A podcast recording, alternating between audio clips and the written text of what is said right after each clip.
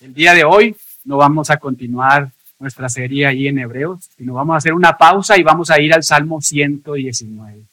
Salmo 119. Este salmo, hermanos, algunos lo han llegado a denominar como el gran cañón de la bibliología aplicada. O también lo han mencionado como el ABC dorado del cristiano en cuanto a la alabanza a la palabra de Dios, el amor a la palabra de Dios y también el poder y el uso de la palabra de Dios. Pero bien, vaya ahí conmigo al Salmo 119, los versículos que vamos a estar estudiando. El bloque o estanza donde estaremos es en los versículos del 161 al 168. Salmo 119, versículos del 161 al 168. Por favor, sígame allí con su vista. Es muy importante que usted vea su Biblia. Sígame allí con su vista y leámoslo juntos. Versículos del 161 al 168. Príncipes me han perseguido sin causa, pero mi corazón tuvo temor de tus palabras. Me regocijo en tu palabra como el que haya muchos despojos. La mentira aborrezco y abomino, tú le llamo. Siete veces al día te alabo a causa de tus justos juicios. Mucha paz tienen los que aman tu ley y no hay para ellos tropiezos. Tu salvación he esperado, oh Jehová, y tus mandamientos he puesto por obra. Mi alma ha guardado tus testimonios y los he amado en gran manera. He guardado tus mandamientos y tus testimonios porque todos mis caminos están delante de ti. Padre, en esta mañana te damos tantas gracias porque podemos tener en nuestras manos tu bendita, tu sagrada palabra. Te damos muchas gracias porque no necesitamos nada más que tu palabra y tu espíritu alimentándonos, edificándonos. No necesitamos una palabra del cielo audible porque ya no hablas tú hoy así audiblemente. Todo lo que has querido revelarnos a tu iglesia está aquí en este libro, la palabra profética más segura. Y si algo debemos de hacer hoy, el primer domingo del año 2023, primer día del año, es venir y hacer lo que siempre debemos hacer, leer tu palabra, de tal forma que tu palabra more en abundancia en nuestros corazones. Señor, y también te rogamos que nos des inteligencia, no humana, sino divina, que proviene de tu trono, del trono de la gracia, para interpretar correctamente tu palabra, pero con el objetivo de ponerla en práctica. Por favor, límpianos a través de ella, fortalécenos, anímanos, edifica tu iglesia, Señor. Pero también si hay alguien acá que no se ha arrepentido de sus pecados, que sigue muerto espiritualmente, por favor, dale vida hoy y salve en el nombre de Cristo Jesucristo. Amén. No sé si a usted le ha pasado, pero cuando amamos o anhelamos mucho a alguien o algo, tendemos siempre a estar hable y hable y hable de ese algo o de alguien. Nuestra mente se encuentra tan cautivada que siempre salen a relucir en nuestras conversaciones esa persona o ese evento en particular. Si no recuerde, por ejemplo, cuando usted planeaba casarse, ¿verdad? Muy probablemente entre sus conversaciones estaba ahí el tema de su amada, ¿verdad? Prometida. O quizá también las mujeres de su galán, ¿verdad? De su príncipe azul. Y también de la boda de sus sueños, de, no sé, quizá la luna de miel. Pues siempre salían a tema. O por ejemplo, cuando planeaba sus vacaciones, esas anheladas vacaciones, ¿verdad? Sin que nadie le preguntara, usted buscaba el momento para decir, bueno, pues voy a ir a este lugar, voy a hospedarme en este hotel tan lindo, eh, les daba a conocer el itinerario y pues a las personas pues no les, no les venía ni al tema, ¿verdad? Pero usted pues estaba tan gustoso de eso que salía la conversación. ¿O qué tal estas fechas también que tanto amamos, verdad? Diciembre, Navidad, Año Nuevo. indudablemente nuestras conversaciones se encontraban matizadas, pues por la ceñita, ¿verdad? Los tamalitos, ahí el menudito, el pavito, todo conito, porque todo conito sabe más sabroso, ¿verdad? Entonces, muy probablemente, pues salían a la conversación, porque es algo que anhelamos, que amamos. Vamos, hable y hable y hable de Y es que es algo natural, hermano. Cuando nuestra mente y corazón están cautivados por algo, siempre estamos hablando de ello. Es más, nuestro Señor Jesucristo lo dijo de la siguiente manera, escuche bien, de la abundancia del corazón, ¿qué cosa? Habla la boca, Mateo 12:34. Bueno, pues esto, hermanos, le sucede al autor del Salmo 119, pero con referencia a la palabra de Dios. Porque como le mencionaba ahí en la lectura bíblica esta mañana, en este Salmo, el Salmo 119, el salmista hace referencia a la revelación escrita de Dios de distintas maneras y utilizando distintos sinónimos. Y lo hace con el motivo de expresar su amor y su alabanza a la palabra de Dios. Su mente y su corazón se encontraban tan cautivados, tan saturados de este su amor más grande, la revelación escrita de Dios, que en 175 de los 176 versículos que forman este gran capítulo 119, el salmista hace referencia a la revelación escrita de Dios.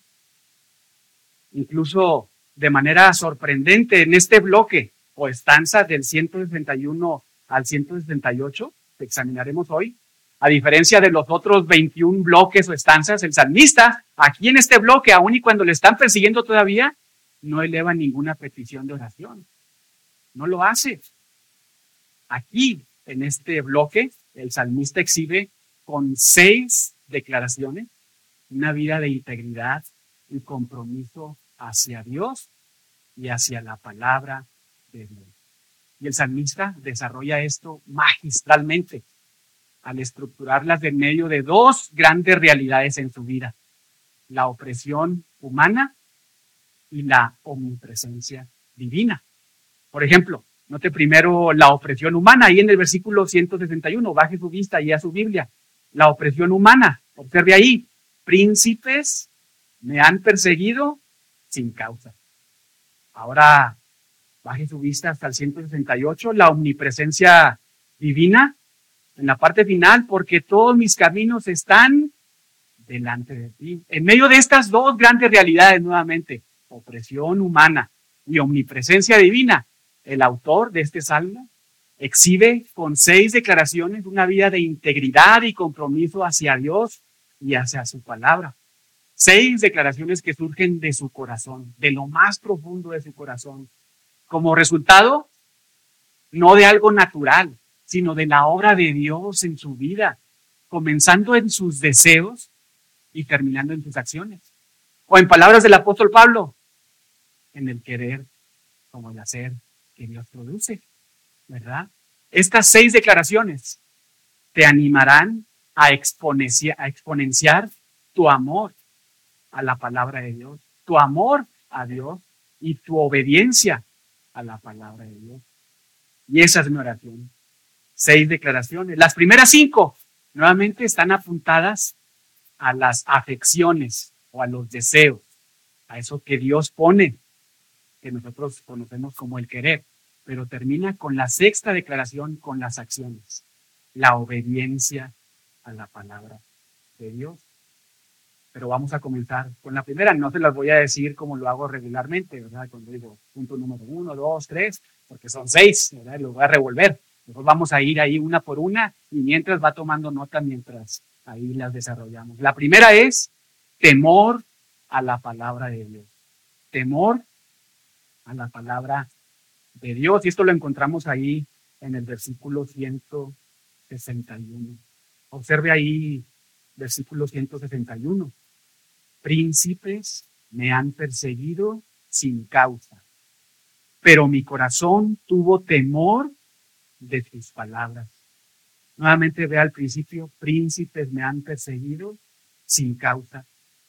En esta primera línea observamos cómo esta opresión humana que le comentaba hacia el salmista, expresada incluso desde los dos bloques anteriores, por eso intencionalmente le hice que leyéramos juntos varios bloques, ¿verdad?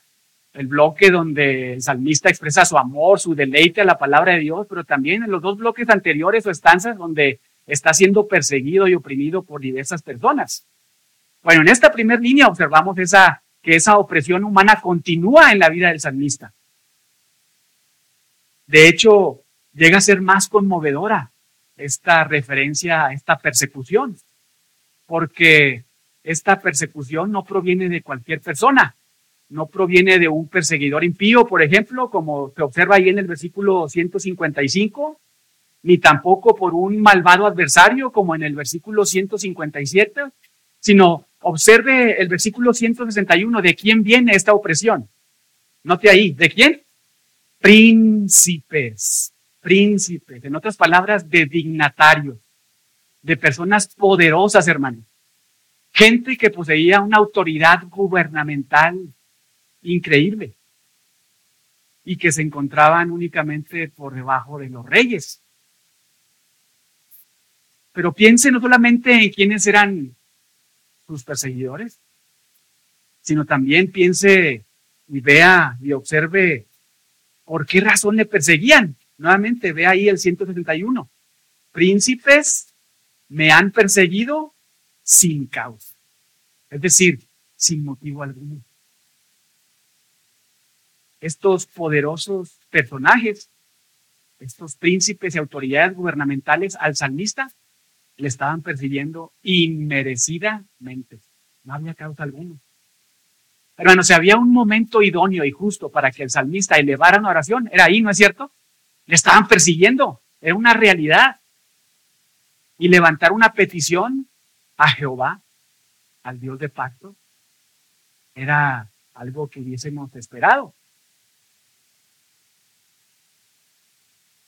De hecho, es algo que a nosotros también se nos anima cuando estamos ahí angustiados y ansiosos. Filipenses 4:6, por nada estéis afanosos, sino qué cosa?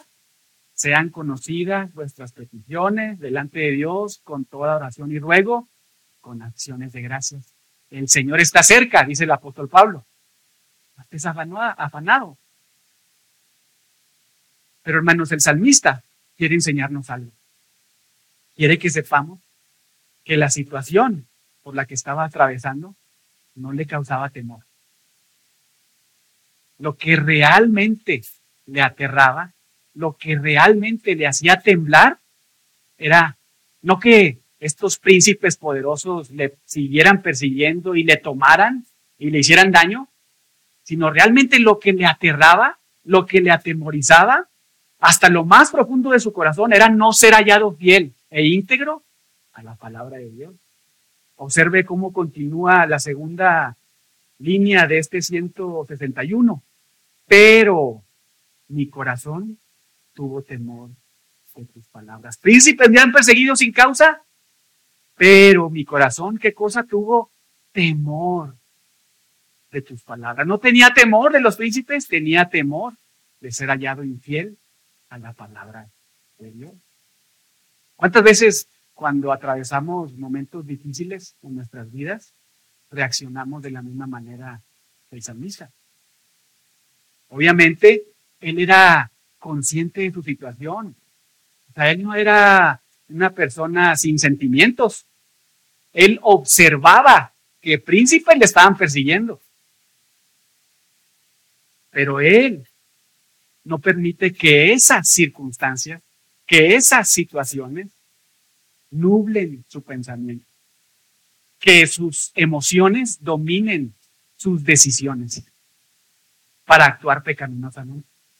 Más bien, de manera decidida, se mantiene fiel a la palabra de Dios. Note nuevamente, príncipes me han perseguido sin causa, pero mi corazón tuvo temor de tus palabras. Para algunos este salmo, el Salmo 119, fue escrito por Daniel. Algunos dicen que por Esdras o por David.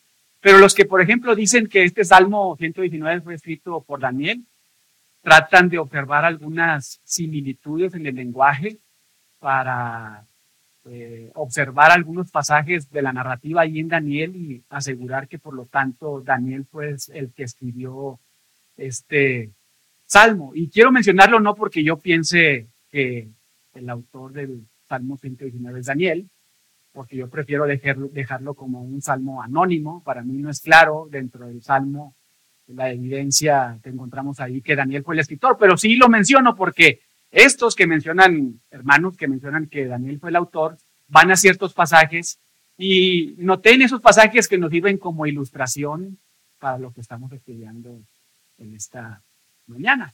Antes de ir ahí a Daniel, vaya conmigo a la evidencia interna que encuentran algunos, por ejemplo, en el versículo 23 de este mismo Salmo 119. Es el mismo autor, ¿verdad? El mismo capítulo. Dice nuevamente príncipes, ¿verdad? Haciendo referencia a estas autoridades gubernamentales. Príncipes también se sentaron y hablaron contra mí. Algo muy similar a lo que encontramos en el 161, ¿verdad? Cuando allá en el 161 dice, príncipes me han perseguido sin causa, acá en el 23 dice, príncipes también se sentaron y hablaron contra mí. En el 23, más tu siervo meditaba en tus estatutos. En el 161, pero mi corazón tuvo temor de tus palabras. Similitudes, ¿verdad? Este autor nos está enfatizando que en, algunas, en algunos momentos de su vida, estas personas con autoridad gubernamental, política, le estaban acusando injustamente, se habían confabulado para actuar en contra de él, pero él tenía temor de Dios y de la palabra de Dios. Ahora vaya conmigo a Daniel y veamos este pasaje que nos sirve como ilustración de una persona que refleja el temor a Dios y a su palabra en contraste con el temor que piensan ocasionar personas en contra de él. Daniel capítulo 6. Daniel capítulo 6. Ahí en Daniel capítulo 6 encontramos una narrativa muy famosa, muy famosa, que amamos mucho y apreciamos mucho y hemos ido también muchísimas veces a ese texto para estudiarlo, pero observe cómo comienza el versículo 1. Pareció bien a Darío, al rey Darío, constituir sobre el reino 120, y aquí está, sátrapa autoridades gubernamentales, que gobernaban, note ahí, en todo el reino. Y sobre ellos, sobre estos sátrapas, había tres gobernadores, de los cuales Daniel era uno, a quienes estos sátrapas diesen cuenta, para que el reino fuese perjudicado. Pero Daniel mismo era superior a estos sátrapas y a estos otros dos gobernadores. ¿Por qué? Había una razón. Porque había en él un espíritu superior. Y el rey pensó en ponerlo sobre todo el reino. Entonces, versículo 4, los gobernadores y sátrapas buscaban, note ahí, algo que nos ha dicho el salmista, ¿verdad? Buscaban ocasión para acusar a Daniel en lo relacionado al reino, pero no podían hallar ocasión alguna falta porque era justo Daniel. Porque él era fiel y ningún vicio ni falta fue hallado en él. Entonces dijeron aquellos hombres, no hallaremos, estaban confabulando entre ellos, no hallaremos contra este Daniel ocasión alguna para acusarle si no la hallamos contra él en la relación con la ley de, con la ley de su Dios. Y aquí aprendemos y recordamos los, las esferas de autoridad, ¿verdad? Nosotros honramos al rey, honramos los gobernadores, los políticos, nuestros presidentes, siempre y cuando no vayan en contra de la palabra de Dios, ¿verdad? Siempre y cuando no se metan en esferas donde su autoridad no es válida, como por ejemplo en la iglesia, ¿verdad?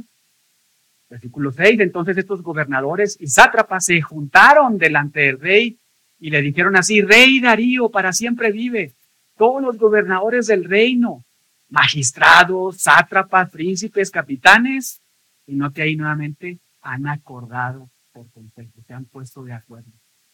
Todos estos buscando hacer caer a Daniel, ¿verdad? Han acordado por consejo que promulgues un edicto rey real y lo confirmes, que cualquiera que en el espacio de 30 días demande petición de cualquier dios u hombre fuera de ti o rey se ha echado en el foso de los leones. Ahora, oh rey, confirma el edicto y fírmalo para que no pueda ser revocado conforme a la ley de Media y de Persia, la cual no puede ser abrogada.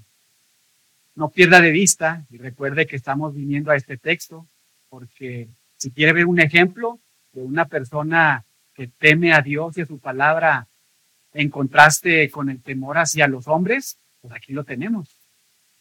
Versículo 9. Firmó pues el rey Darío el edicto y la prohibición. ¿Y qué hace Daniel? Daniel nos dice el texto que teme. Daniel deja de orar a su Dios. No, Daniel no teme a todos estos sátrapas, gobernadores, príncipes, magistrados, lo que le pudieran hacer. No, versículo 10. Cuando Daniel supo que el edicto había sido firmado, hizo lo que siempre hacía. Entró en su casa y abiertas las ventanas de su cámara que daban hacia Jerusalén, se arrodillaba tres veces al día y oraba y daba gracias delante de su Dios como lo solía hacer antes. ¿Y por qué es notable esto? Porque Salomón lo había dicho en primero de Reyes del 8 capítulo 8 del 44 al 45, que cuando la gente estaba fuera de la nación de Israel, de Jerusalén, tenían que voltear hacia donde estaba Jerusalén y adorar y orar a Jehová. Y es lo que hace Daniel. Acuérdense que Daniel, cuando escribe esto, la narrativa, pues está exiliado, ¿verdad? El pueblo de Israel están exiliados, están en Babilonia. ¿Qué hace Daniel? Lo que siempre hace y lo que debe de hacer, dirigirse a Dios en oración. A pesar de que lo podían perseguir, le podían matar. Y conocemos el resto de la historia, ¿no es cierto? Pues le acusan, lo mandan al foso de los leones. Eh, Darío no queriendo hacerlo, ¿verdad? Porque amaba a Daniel, por, ser una persona justa. Y sabemos el resultado final. Dios quiere salvarlo físicamente y lo salva. Aunque también pudo matarlo, Jehová, y haberlo comido los leones, pero no era el punto en ese momento para la vida de Daniel, Dios le salva. Y entonces no solamente los sátrapas, gobernadores, magistrados son matados, sino toda su familia son enviados a ese foso de los leones. Pero lo notable, hermanos, no es el resultado final, porque vuelvo a repetir, pudo, pudo haber muerto ahí Daniel. Lo notable es su fe. Lo notable es su firmeza. Lo notable es su amor y su temor, no a los hombres, sino al omnipotente, al Dios soberano, al Dios verdadero y a su palabra. La pregunta es para nosotros aquí, ¿qué de nosotros? ¿Cómo estamos reaccionando? ¿Cómo estamos actuando ante las circunstancias adversas de la vida? En las escrituras en el primer siglo y aún en nuestros días encontramos muchísimos ejemplos. Nuestro mayor ejemplo, Jesucristo, ¿verdad? Acusado injustamente, matado en una cruz y diciendo, perdónalos, porque qué? No saben lo que hacen. Y nosotros pensamos, bueno, pues es que Jesús, pues es Dios, estuvo en la cruz, es Dios, sí hermanos, pero también fue plenamente hombre. Claro, lleno del Espíritu Santo. Pero él pudo decir eso, porque amaba a su padre. O recuerda Esteban, tratado también injustamente, apedreado, ¿verdad? ¿Y qué dice Esteban? Algo muy similar, ¿verdad? No les tomes qué en cuenta esos pecados. Personas a quienes Dios había realmente transformado su corazón. Había, había transformado sus deseos, sus afecciones y los había llevado a actuar piadosamente. ¿O qué tal, por ejemplo, también los mártires ahí en el primer siglo? Personas que eran matadas y exhibidas públicamente, que los usaban como lumbreras en las noches. ¿Por qué actuaron así? Por su amor nuevamente a Dios y a la palabra de Dios, por su temor a ser hallados fieles ante Dios. Hermanos, quizá a nosotros no nos estén persiguiendo pues gobernadores, presidentes, reyes, aunque muy probablemente en un futuro pase eso. Está pasando cada vez más seguido en distintos países. Pero ahorita quizá ninguno de nosotros nos estén persiguiendo ese tipo de personas tan prominentes. Sin embargo, muy probablemente nos estén persiguiendo algunas circunstancias difíciles o nos perseguirán en el 2023 algunas situaciones difíciles. ¿Qué vamos a hacer?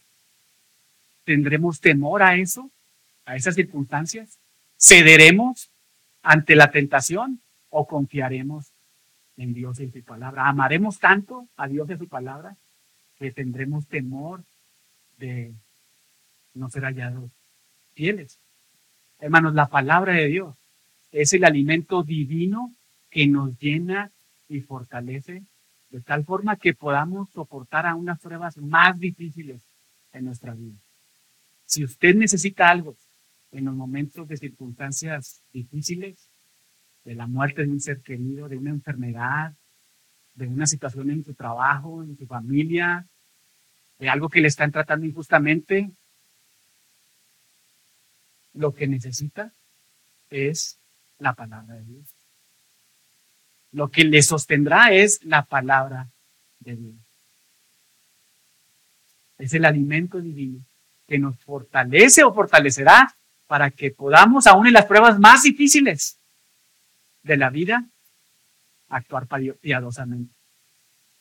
Segunda, ahí en segunda de Corintios 10, de 3 al 5, el apóstol Pablo nos anima a que sujetemos todo pensamiento altivo que se levanta en contra del conocimiento de Dios y lo llevemos cautivo a la palabra de Dios. Y eso es lo que debemos de hacer. No que nuestras emociones nos ganen, no que nuestros pensamientos y nuestro corazón engañoso nos dirija a, otra dirección, sino que en ese momento sujetemos nuestra mente a la palabra de Dios, llevemos cautivo, como un esclavo, esos pensamientos, esas emociones, a la verdad objetiva de Dios. Pero regresemos a nuestro texto y veamos la segunda declaración. Regocijo a la palabra de Dios. Ya vimos temor a la palabra de Dios en el 161. Ahora veamos 162, regocijo a la palabra de Dios. Note ahí, 162, me regocijo en tu palabra como el que haya muchos despojos. El salmista pasa de expresar un profundo temor y respeto a la palabra de Dios. Lo observamos, ¿no es cierto?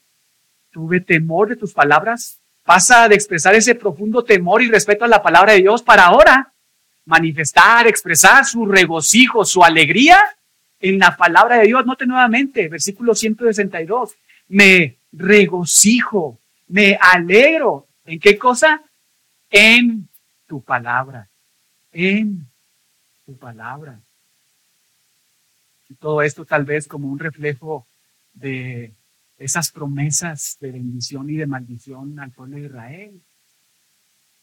Este regocijo es algo que el salmista en la palabra de Dios, este regocijo en la palabra de Dios algo que el salmista repite una y otra vez. Por ejemplo, vaya al versículo 14, no es una vez lo que, lo, que lo expresa, sino por ejemplo, versículo 14, en la primera línea, me he gozado en el camino de tus testimonios.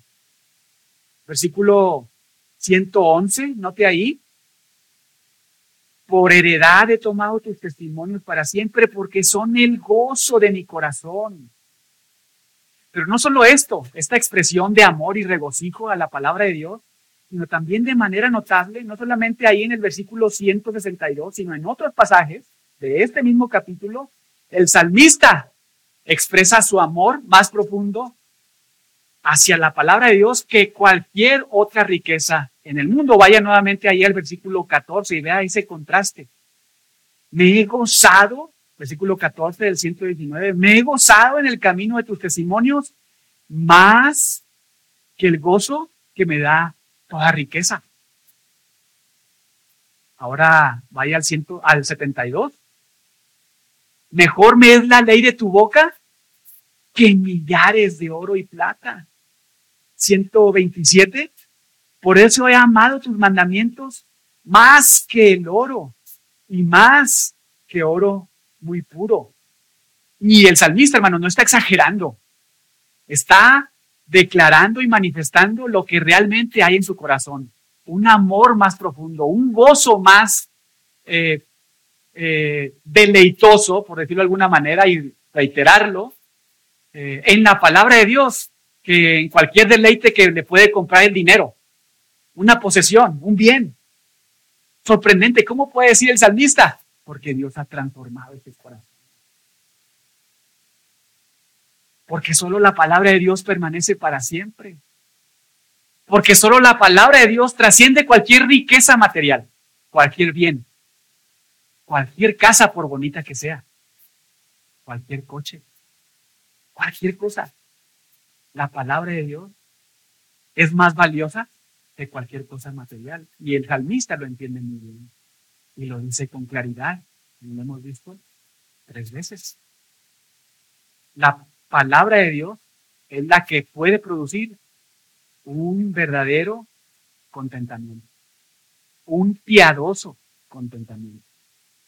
Con lo que incluso el Dios soberano escoge dar a uno o a otro. Quizá Dios escoge darle a un hermano mucha riqueza y está bien, mientras se mantenga bien. Y quizá otro hermano Dios le dé pobreza y también está bien. Él es soberano. Y el deleite está en Él y en su palabra, en lo que Él decide dar tanto a uno como a otro. ¿Que no es cierto que Él es el Dios que hizo al hombre y le dio la boca y también hizo al mudo e hizo al ciego? Sí. Y el deleite no es en la circunstancia, en hablar o no hablar, en estar enfermo, de tener salud, riqueza o pobreza, sino en el Dios soberano, en la palabra de este Dios. Por eso el salmista dice, amo tu ley más que la riqueza. Y note la comparación ahí, en el versículo 162. Nuevamente desde el inicio, me regocijo en tu palabra, ma, perdón, como el que haya muchos despojos. Otra traducción podría ser más que uno que encuentra un gran botín. Y estas palabras, despojos o botín, ahorita en, a nosotros en el siglo XXI, pues no tienen mucho sentido, ¿verdad? Despojos, botín, quizá algún despistado esté pensando botín en una bota, ¿verdad? Ahí. Pero no, o sea, en el antiguo cercano oriente, despojo o botín representaba todo aquello que por derecho le correspondía a los vencedores, a los reyes conquistadores que conquistaban ciudades. Para que se dé una idea, el botín o los despojos no eran las obras. El botín o los despojos representaban personas, animales, todo tipo de bienes, oro, plata, piedras preciosas, y hasta naciones enteras. Vaya a Daniel, a Deuteronomio, perdón. Deuteronomio 20.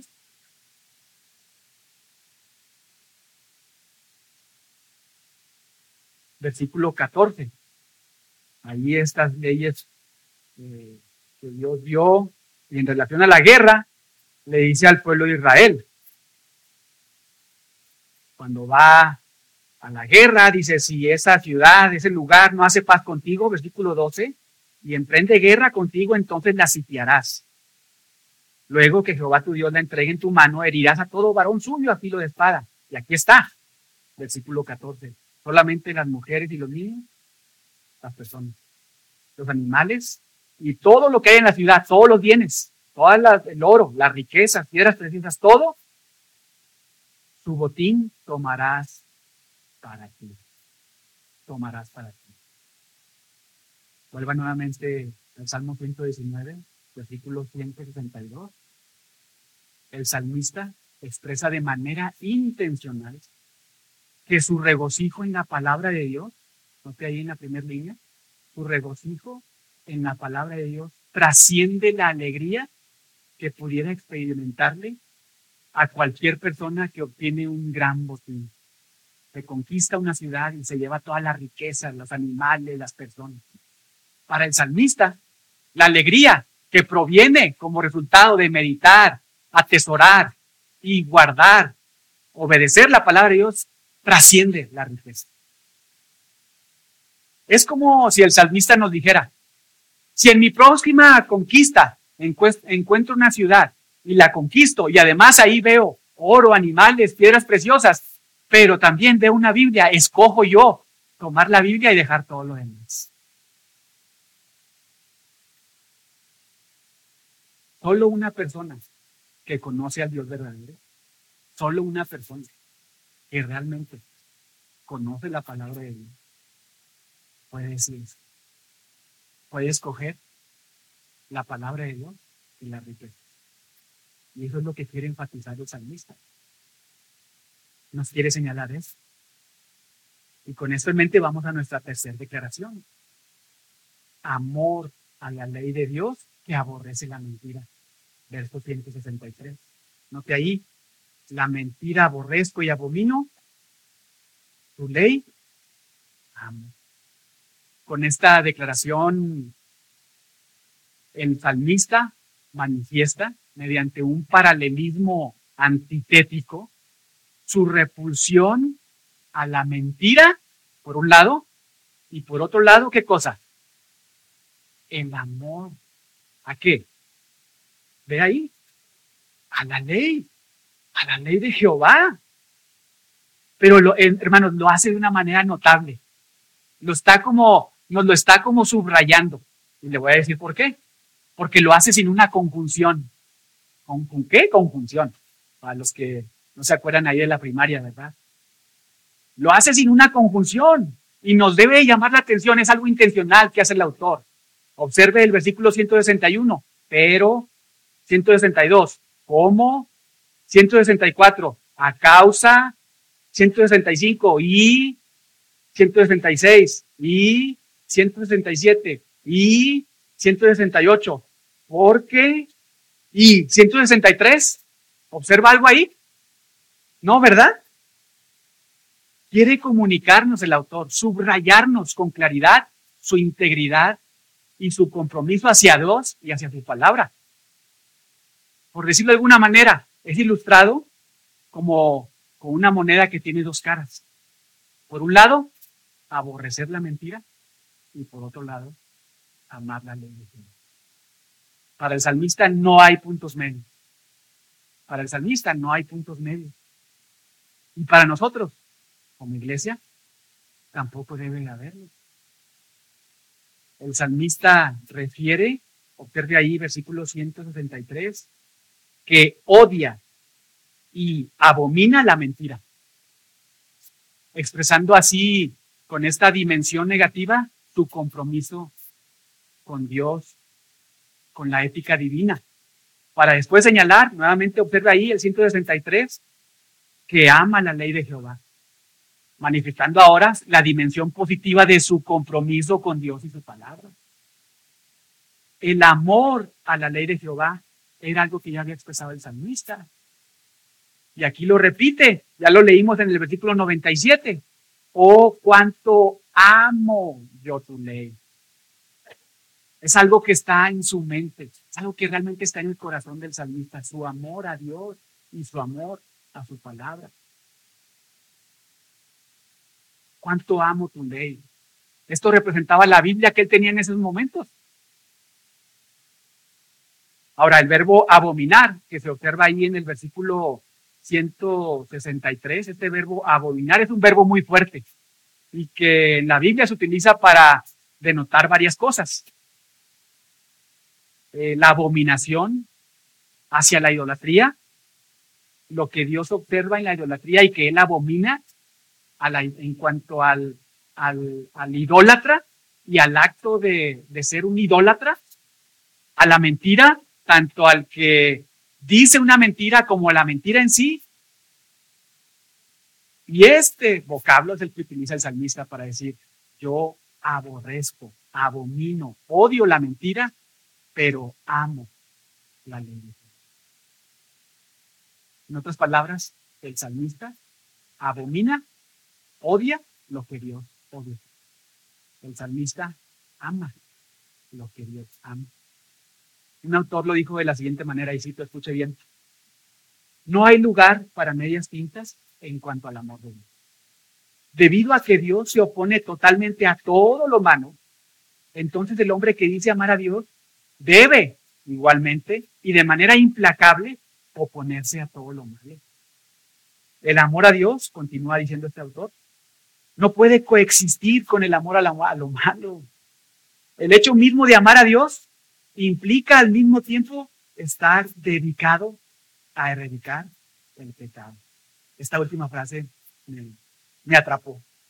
El hecho mismo de amar a Dios implica al mismo tiempo estar dedicado a erradicar el pecado. Fin de la cita. ¿Y qué de nosotros? ¿Pudieran decir que somos como el salmista? ¿Que abominamos lo que Dios abomina? ¿Que odiamos lo que Dios odia? ¿Y que amamos lo que Dios ama? Ve ahora la cuarta declaración ahí en el verso 4. Alabanza a Dios por sus justos juicios. 164, siete veces al día te alabo a causa de tus justos juicios. Con esta cuarta declaración, el salmista nos indica el motivo. Observe ahí a causa, ¿verdad? Nos indica el motivo de su constante alabanza a Dios son los justos juicios de Dios. Expresando de esta manera, con esta frase, que Él alaba y agradece a Jehová por todo lo que Él decide en cualquier circunstancia de la vida.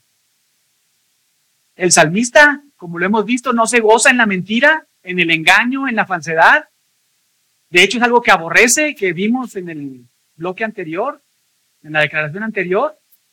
Más bien el salmista se goza, alaba y agradece por las decisiones de Dios, por lo que Él decide hacer, por su perspectiva, por lo que Él enseña en su palabra, porque sus justos, porque sus juicios son justos. Observe nuevamente el 164. Siete veces al día te alabo.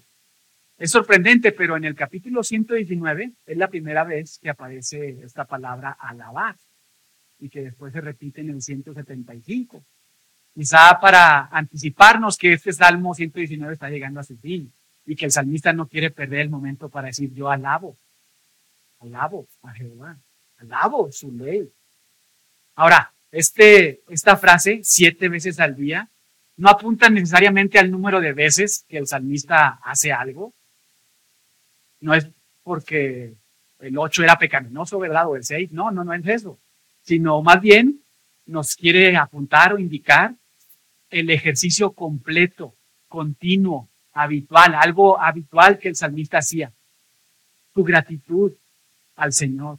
Algo similar que hace Pablo, por ejemplo, ahí en 1 Tesalonicenses 5, 17, cuando dice, orad sin cesar, hazlo de manera habitual.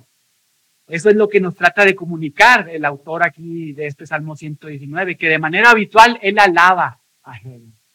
Es algo continuo en su vida. Representa, como lo dijo bien un autor, y cito, el continuo curso de ejercicios devocionales que rodean e impregnan con sus sagradas influencias todos los deberes de vida el continuo curso de ejercicios devocionales que rodean e impregnan con sus sagradas influencias todos los deberes del día. Ahora, ¿cuál es la causa de su alabanza continua? Observe el 164. Nuevamente los justos juicios de Jehová, lo cual implica sus decisiones en todo momento, en toda circunstancia, del siempre y sabio Dios el salmista, hermano, sabe que al final Dios, quien es el juez justo, actuará con justicia y en esto descansa. Y por eso lo alaba, porque él sabe que Dios es justo y que sus juicios corresponden a su naturaleza. Son justos.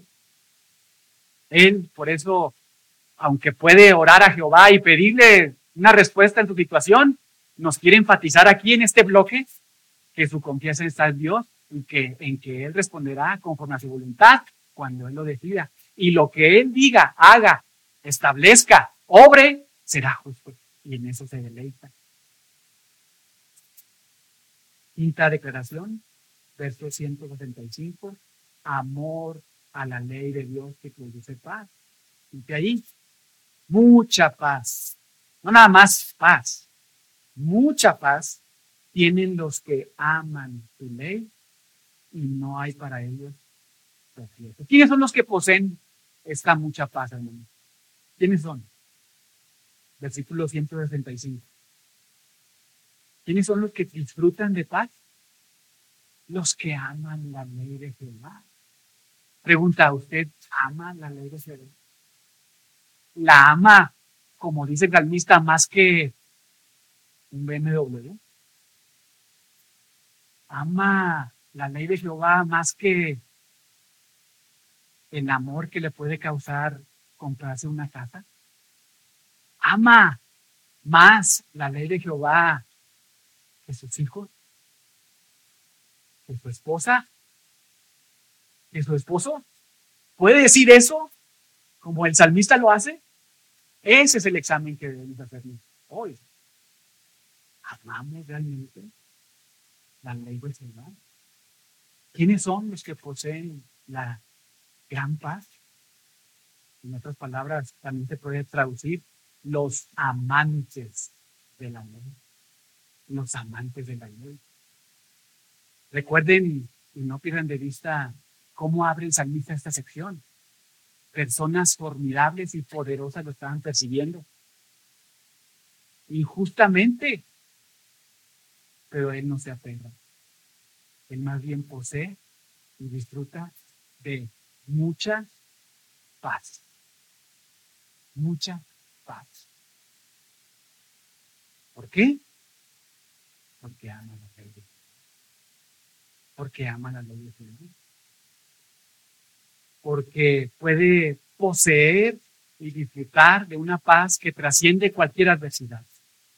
Porque tiene consigo al Dios de paz quien le da una paz que sobrepasa todo entendimiento y que puede, tiene el poder para guardar su corazón y sus pensamientos. El salmista recuerda que Dios es fiel y guarda el pacto y la misericordia a los que aman y guardan sus mandamientos. Es algo que Jehová prometió al pueblo de Israel en Deuteronomio 7:9 específicamente y de manera particular. Si me obedeces, te voy a bendecir. Claro, eso no aplica a nosotros, ¿verdad? Nosotros somos la iglesia, pero sí podemos disfrutar, como le parafraseé ahorita a Pablo, ¿verdad? De esa paz que sobrepasa todo entendimiento si nosotros acudimos a Él y no estamos con ansiedad, sino presentamos nuestras peticiones. El Dios de paz, dice Pablo, está con ustedes y la paz que proviene de este Dios de paz guardará tu corazón. Mucha paz tienen los que aman tu ley. Y ahora note ahí cómo continúa y cómo añade. No hay para ellos tropiezo. En otras palabras, no existe tropiezo. No existe tropiezo. ¿Por qué? Porque no solamente aman la ley de Jehová, sino lo vamos a ver más adelante, practican la ley de Jehová. Por eso para ellos, desde la perspectiva de Dios, no hay tropiezo. Quizá para el mundo una persona puede estar tropezando a causa de no tener cierto éxito material, cierto éxito laboral, familiar, pero si una persona está siendo fiel, íntegro ante Dios y su palabra, desde la perspectiva de Dios, está teniendo éxito y no hay tropiezo. A diferencia de los que no aman la palabra de Dios, esta misma ley, que para los que aman la ley no hay tropiezo para los que no aman la ley. Esta misma ley es un tropiezo para ellos. Vaya a Oseas. Un poquito difícil, ¿verdad? Profetas menores. Ahí le voy a dar tiempo para que vaya ahí a Oseas. Oseas, capítulo 14, en el último versículo, versículo 9. Oseas 14, 9. Y vea cómo lo señala aquí. Oseas 14, 9. ¿Quién es sabio para que entienda esto y prudente para que lo sepa? Note cómo, cuál es la naturaleza de los caminos de Jehová. Porque los caminos de Jehová son qué cosa? Rectos, ¿verdad? Y los justos andarán por ellos, en rectitud, caminando derecho, ¿verdad? Pero ¿qué le hace a los rebeldes? Caerán en ellos. Notable, ¿verdad? ¿Cómo es que esta ley? ¿Será que la ley es imperfecta? ¿Será que la ley es chueca? ¿Será que la ley es defectuosa? No, el mismo Oseas nos dice, ¿verdad? Los caminos de Jehová son rectos. Y debería de hacer a toda persona caminar en rectitud y no existir en ellos tropiezos, sí, pero siempre y cuando las personas amen la ley de Jehová, practiquen la ley de Jehová. No habrá tropiezo, no hallarán tropiezo, pero a los rebeldes, a los que no aman la palabra de Dios, a los que no se deleitan en Dios y en su palabra, a los que no obedecen la palabra de Dios, esta misma ley les ocasionará tropiezo. Y lo sabemos, al final del día, un corazón no arrepentido, el tropiezo más terrible, el infierno eterno. Esta misma, esta misma idea también es algo que desarrolla Pedro ahí en Primera de Pedro 2, del 5 al 8, y puede ir más tarde, pero Pedro lo hace en referencia a Jesús, a Jesucristo. Piedra que para algunos es preciosa, pero para otros es tropezadero. Increíble, pero así es. Los que aman y guardan la ley de Dios no experimentan tropiezo. ¿Quieres no experimentar tropiezo este 2023? Ama la ley de Dios. Obedece la ley de Dios. Deleítate en la palabra de Dios.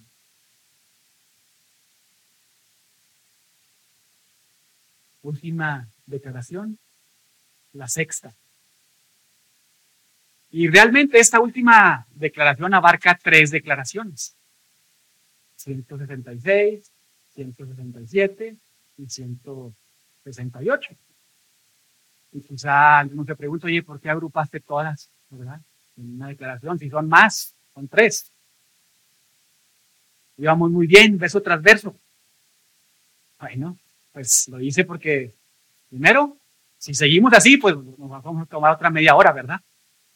Pero realmente, eh, siendo serios, porque el énfasis de estas últimas tres declaraciones, que agrupé en una sola, el énfasis se encuentra en la obediencia. Observe ahí, 166. Obediencia a la palabra de Dios, 166. Tu salvación he esperado, oh Jehová, y tus mandamientos he puesto por obra. 167. Mi alma ha guardado tus testimonios y los he amado en gran manera. Mi alma ha guardado, ¿verdad? Nuevamente, esta acción, ¿verdad? Puesto por obra, guardado. 168 lo repite, he guardado tus mandamientos y tus tesoros porque todos mis caminos están delante de ti. En el verso 166 tenemos al salmista manifestando plena confianza en la salvación que Dios le ha prometido, lo cual le impulsa, le motiva, le estimula a poner por obra los mandamientos del Señor. Observe ahí 166. Tu salvación esperado, oh Jehová, y tus mandamientos he puesto por obra. La salvación de Dios le impulsa a poner por obra los mandamientos de Dios. En el 167, debido a que ama en gran manera los testimonios de Dios, más que a cualquier cosa, por esa razón, ha guardado sus testimonios. Observe, mi alma ha guardado tus testimonios y, o puede ser traducido ese también, porque los he amado en gran manera. Y 168, ahí descubrimos la razón del por qué Él ha guardado, Él ha actuado, Él ha puesto por obra, Él ha obedecido la palabra de Dios, porque todos sus caminos están delante de Él. Y Él no quiere ser hallado infiel ante los ojos de Dios. Observe, he guardado tus mandamientos y tus, estatutos porque todos mis caminos están delante de Él. ¿A cuántos de aquí les place, les agrada desobedecer a sus padres, los más jóvenes? Yo creo que algunas veces desobedecemos, pero al final del día no queremos desobedecer. No es cierto los jóvenes, ¿verdad? Porque vemos que hay algo ahí que afecta la relación padre-hijo. Los más grandes, ¿cuántos quieren deshonrar ¿Cuántos quieren desobedecer a su esposo, a su esposa? Nadie, ¿verdad? no quieren dañarle, no quieren dañarla, no quieren dañarlo, no quieren hacerlo sentirlo mal. Es la idea que nos transmite el salmista. Si he guardado yo tus mandamientos, le dice a Jehová, es porque yo sé que todos mis caminos, toda mi vida está delante de ti, nada te sorprende. Creo que David también tenía presente, ¿verdad? ¿Dónde huiré de tu presencia? Y por eso el salmista dice, por esta razón me he puesto por obra tu palabra, la he En resumen, el salmista termina este bloque dejándonos saber que la confianza en su salvación, versículo 166, el gran amor hacia la palabra de Dios, verso 167, y los atributos de Dios, la omnipresencia de Dios, versículo 168, son la gasolina que lo impulsa a obedecer a su Dios. Nuevamente, la confianza en su salvación, el gran amor hacia la palabra de Dios y un conocimiento correcto y adecuado de los atributos de Dios es algo que lo impulsa, que lo catapulta a obedecer a Dios. Seis declaraciones del salmista que exhiben una vida de integridad y de compromiso hacia Dios y hacia su palabra. Como lo hemos notado, cinco de ellas apuntando a sus deseos, ¿verdad? Algo que inicia en el corazón, en el querer, pero también que termina en las acciones, en el hacer, en la obediencia. Porque quizá alguno de aquí algunas veces pues lea un pasaje y uy, pues se deleita en el pasaje, a algunos les gusta ser los más estudiosos, ¿verdad? Hay una interpretación, una exégesis, ver comentarios, etcétera. Pero si eso queda hasta ahí en tu vida, hermanos, eso no le agrada a Dios. A Dios le agrada que hagas eso, pero que al final termines como el salmista. Poner por obra sus mandamientos, guardar sus testimonios, guardar sus mandamientos. ¿Amas a Dios? ¿Amas tu palabra? ¿Qué tanto has amado la palabra de Dios en el 2022? ¿Qué tanto amarás la palabra de Dios en el 2023? Y terminemos con este pasaje, primera de Juan 5, 3. Y examinemos nuestra vida y que esto nos ayude durante todo el año. Primera de Juan 5, 3. Primera de Juan 5, 3. Este es el amor a Dios. Que guardemos sus mandamientos. Y dice algo Juan, muy importante. Los mandamientos no son graves. Es mi oración, queridos hermanos, que la palabra de Dios sea nuestro deleite. Que la amemos de tal forma que temblemos ante ser hallados infieles a Dios y su palabra en las circunstancias difíciles. Realmente es mi oración y mi deseo que en todo este año usted de forma individual, no importa la edad que tenga, si seas un adolescente, un joven, un adulto, una persona de la tercera edad, que tu deleite, tu deseo sea meditar en la palabra de Dios que ¿Quieres una palabra profética para este año? Aquí está. Las tienes ahí, ahí, en tu lugar. La palabra profética más segura. ¿Quieres una palabra de Dios? Aquí está. La hemos estudiado. Teme a Dios, teme a su palabra. Ama a Dios, ama su palabra, obedece. Padre, gracias que damos en esta mañana porque podemos meditar tu palabra, estudiar tu palabra. Qué preciosas verdades podemos encontrar ahí. Qué gran tesoro, qué, qué gran deleite, qué paz podemos disfrutar en el momento en que no solamente interpretamos tu palabra, sino vivimos tu palabra. Porque realmente es ahí cuando vivimos tu palabra, cuando encontramos mucha paz, cuando encontramos mucho deleite, cuando somos fortalecidos, cuando somos realmente eh, eh, dirigidos y cuando realmente te glorificamos, Señor. Por favor, que es nuestra oración que este año tú eh, cambies nuestras, nuestros deseos ajustes nuestras afecciones hacia tu palabra y hacia, y hacia ti, de tal forma que podamos deleitarnos, no solamente en leer tu palabra, sino en ponerla en práctica. Señor, por favor, edifica a tu iglesia, Señor. Y si hay alguien aquí que no te conoce, por favor, Señor, cautívalos con tu palabra. Convéncelo de pecado. Regálale fe para creer. Concede del arrepentimiento. Señor, y mientras pensamos en esto, ayúdanos a prepararnos también para participar de tu mesa. Damos gracias en el nombre de Jesús.